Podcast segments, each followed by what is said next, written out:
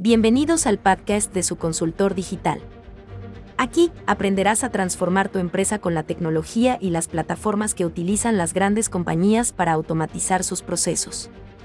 Te llevaremos de la mano en un viaje de conocimiento que podrás aplicar para obtener una ventaja competitiva y convertirte en un referente de tu sector.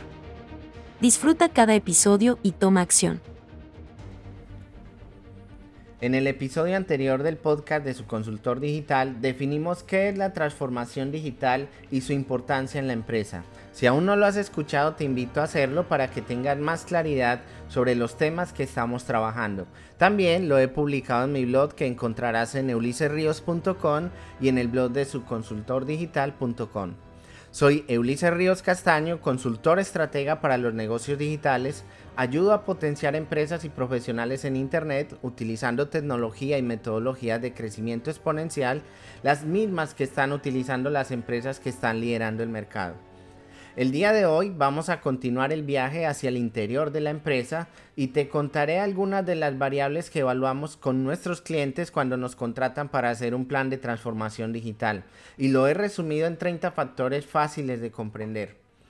Para desarrollar este tema vamos a necesitar abrir nuestra mente eh, para pensar como un consultor y tener a la mano dos herramientas que son un telescopio y una lupa. Con el telescopio vas a mirar la empresa a nivel macro, incluyendo su entorno, y con la lupa vas a acercarte a aquellas cosas que solo ven los que están adentro de ella.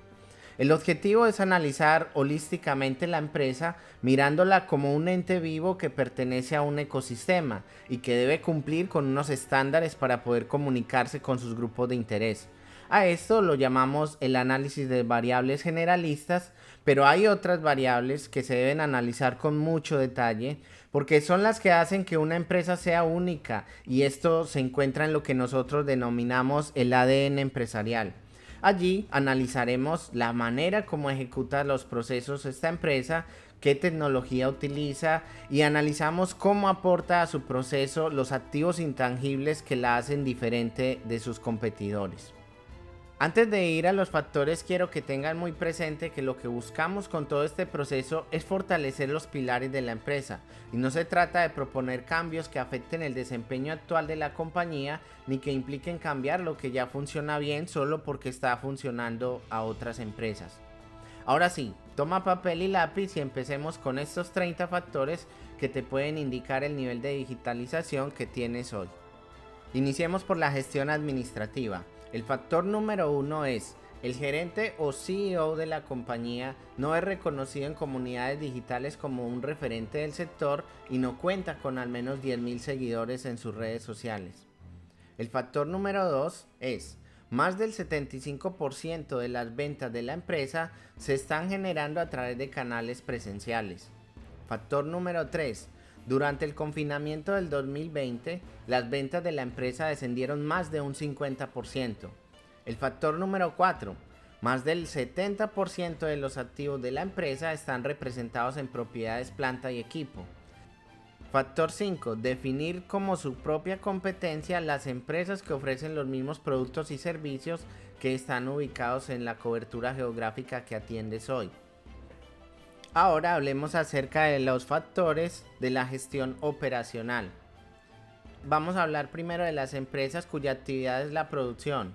Entonces el factor número 6 es, tu planta de producción no cuenta con un cuadro de mando digital donde se monitoreen al menos tres procesos principales de la cadena de producción. Factor número 7. Tu proceso de producción no utiliza sensores para monitorear los procesos y las máquinas. Eh, respecto a las empresas cuya actividad es la prestación de servicios, el factor número 8 sería, tu empresa no cuenta con un software de gestión en la nube que administre al menos el 80% de los procesos que ejecutan tus empleados. El factor número 9, no utiliza software SaaS para ejecutar acciones de trabajo colaborativo como tableros de gestión o de proyectos. Factor número 10, no cuentas con un project manager, un community manager, un trafficker, un copywriter o un videomaker que sean de planta o de manera freelance. Respecto a la contabilidad y las finanzas, el factor número 11 es si tienes un sistema contable y financiero que no muestra resultados en tiempo real y no se conecta con todas las áreas de la empresa, o sea, un ERP, y aparte de eso no está conectado en la nube. El factor número 12, tu margen EBITDA promedio de los últimos 3 años es inferior al 60%.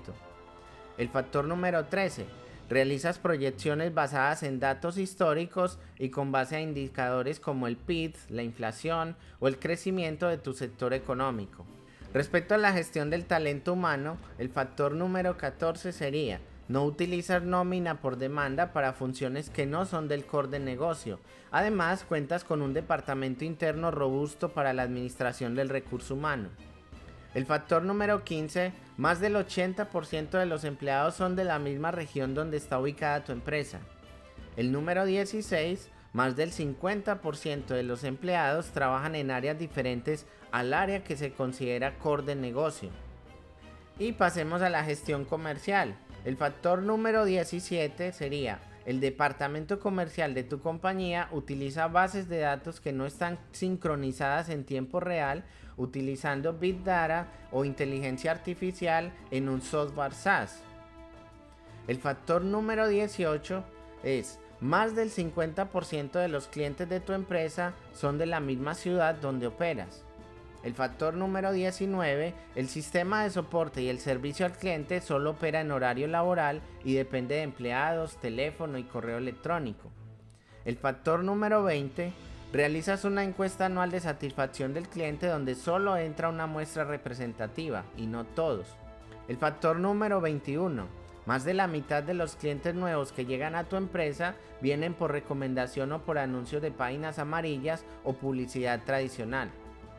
El factor número 22. Menos del 40% del portafolio de productos de la empresa son productos o servicios digitales. Factor número 23.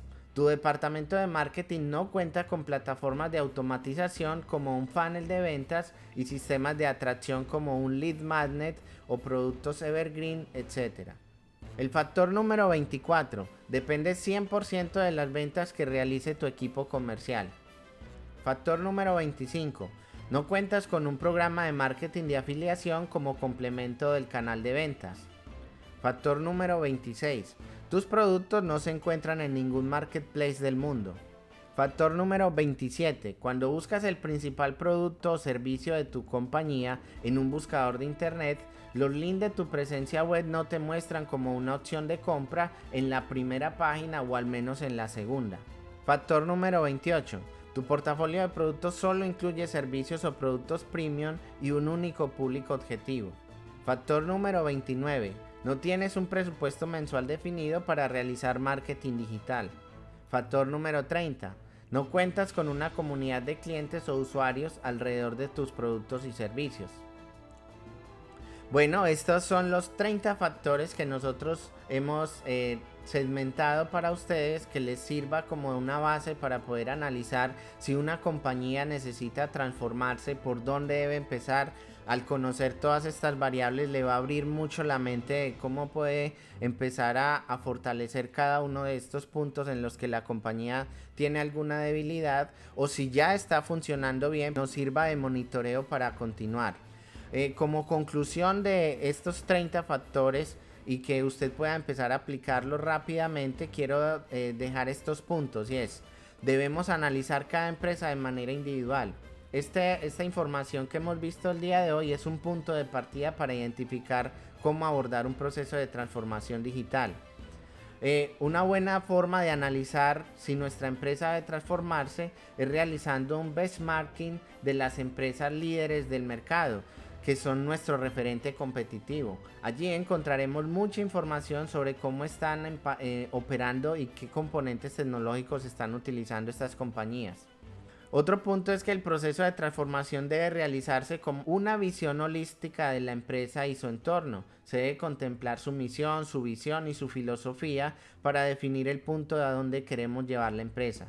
Es muy recomendable contar con un equipo externo que haga el diagnóstico para eliminar esos sesgos cognitivos y apreciaciones que se forman por la operación diaria y esa rutina a la que se ven enfrentadas los empleados de la empresa.